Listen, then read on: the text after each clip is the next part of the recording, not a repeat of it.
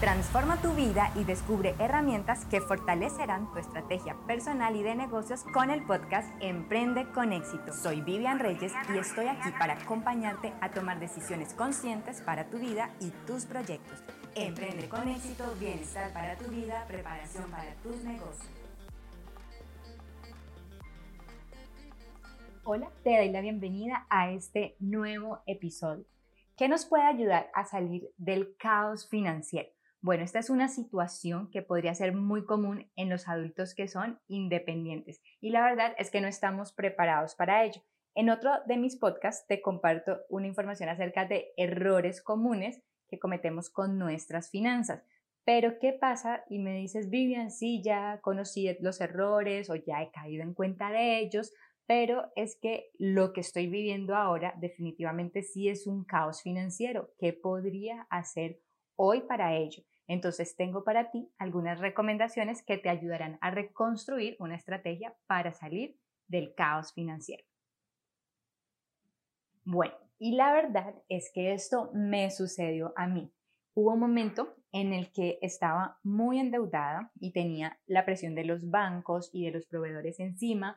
Eh, bueno, con la empresa que quedé tan endeudada, salí primero de, de los pagos de los empleados, pero quedé con las deudas de los impuestos, de los bancos y de los proveedores con los cuales tenía que estar negociando.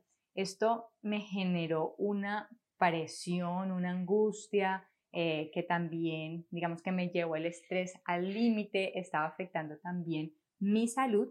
Pero entonces, mm, si estás viviendo una situación similar, que no sabes, bueno, cuál es ese siguiente paso que dar, aquí te voy a compartir algunas recomendaciones y que me sirvieron a mí.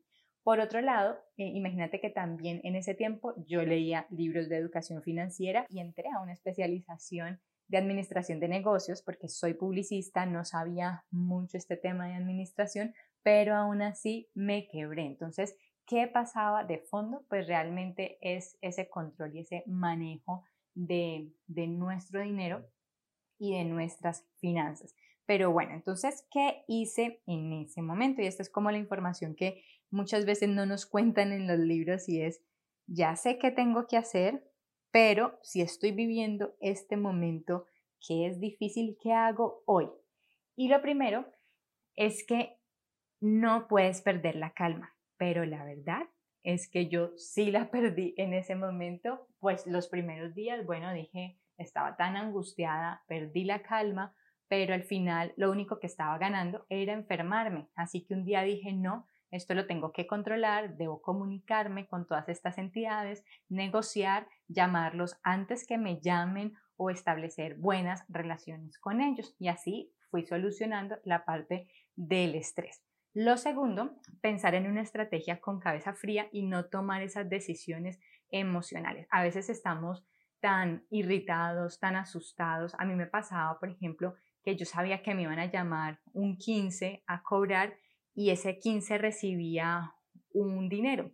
Pues ese dinero lo consignaba completamente a esa deuda que tenía cuando por la noche pues ya no tenía algo, eh, bueno, ¿y cómo voy a comer mañana esta semana? Por fortuna nunca llegué a ese extremo de hoy no tengo que comer, gracias a Dios, siempre, siempre tuve lo de ese día, pero imagínate, o sea, primero pagaba las deudas y por último pensaba qué iba a comer. Entonces, esas decisiones emocionales, si no tomamos notas, si no hacemos los números, si no organizamos una estrategia, pues nos pueda llevar a ir pagando lo que no debemos pagar cuando realmente podemos negociar. O también podemos tener problemas con nuestra familia, con nuestra pareja o en otras áreas de nuestra vida. Entonces, mucho cuidado con esas decisiones emocionales. Aquí necesitamos más razón que corazón.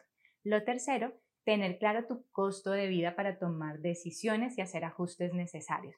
Definitivamente, si estás en un caos financiero y dices, bueno, es que ya no puedo bajar más los gastos, pues hay que revisar, pero definitivamente hay que tener estrategias para aumentar tus ingresos.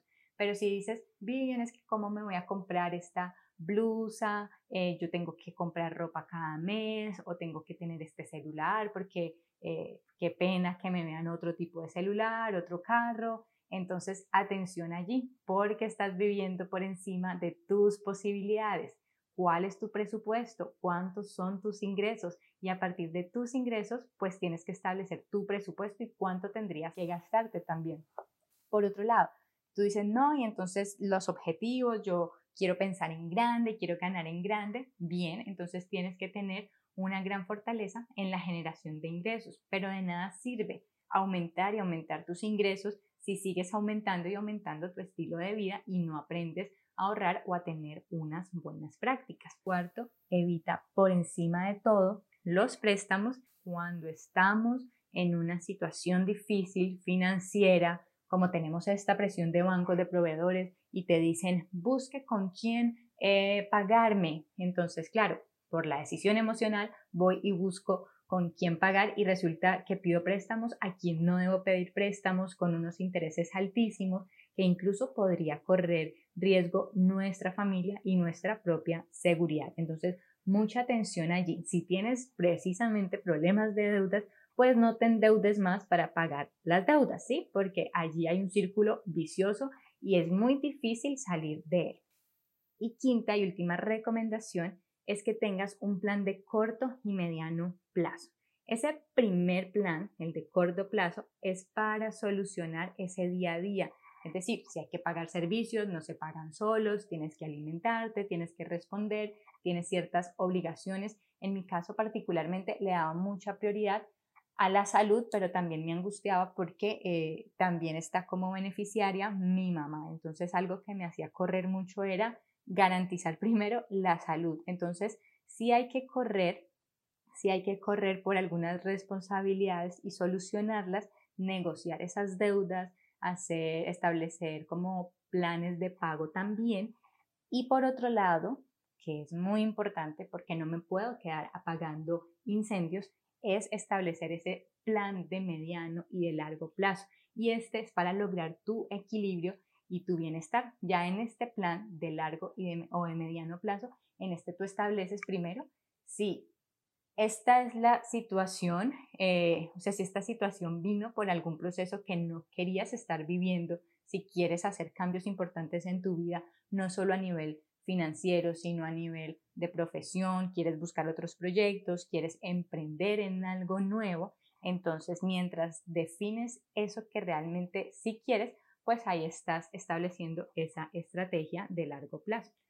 Y para resumirte, entonces esas recomendaciones para que puedas salir de ese caos financiero y dar un paso hacia adelante, porque comprendo perfectamente que cuando estamos viviendo esta situación nos bloqueamos y para nosotros todo es oscuridad. Entonces quiero ayudarte a dar ese primer paso hacia adelante y salir de tu caos financiero. Primero, no pierdas la calma, piensa con estrategia, con cabeza fría y no tomes decisiones emocionales. Punto número dos. Lo tercero, tener claro tu costo de vida para tomar decisiones. Cuarto, evita por encima de todo los préstamos. Y quinto, ten un plan de corto y de mediano plazo. Bueno, y ahora sí llegó el momento de comenzar a diseñar tu estrategia financiera. Te invito a que ingreses a nuestro blog www.emprendeconexito.co y allí vas a encontrar más artículos acerca de educación financiera. Hasta aquí nuestro podcast Emprende con éxito. Tu momento de actuar es ahora. Diseña y acciona tu estrategia personal y de negocios. Encuentra nuestras redes sociales en www.emprendeconexito.co. Déjanos tu mensaje y comparte esta información.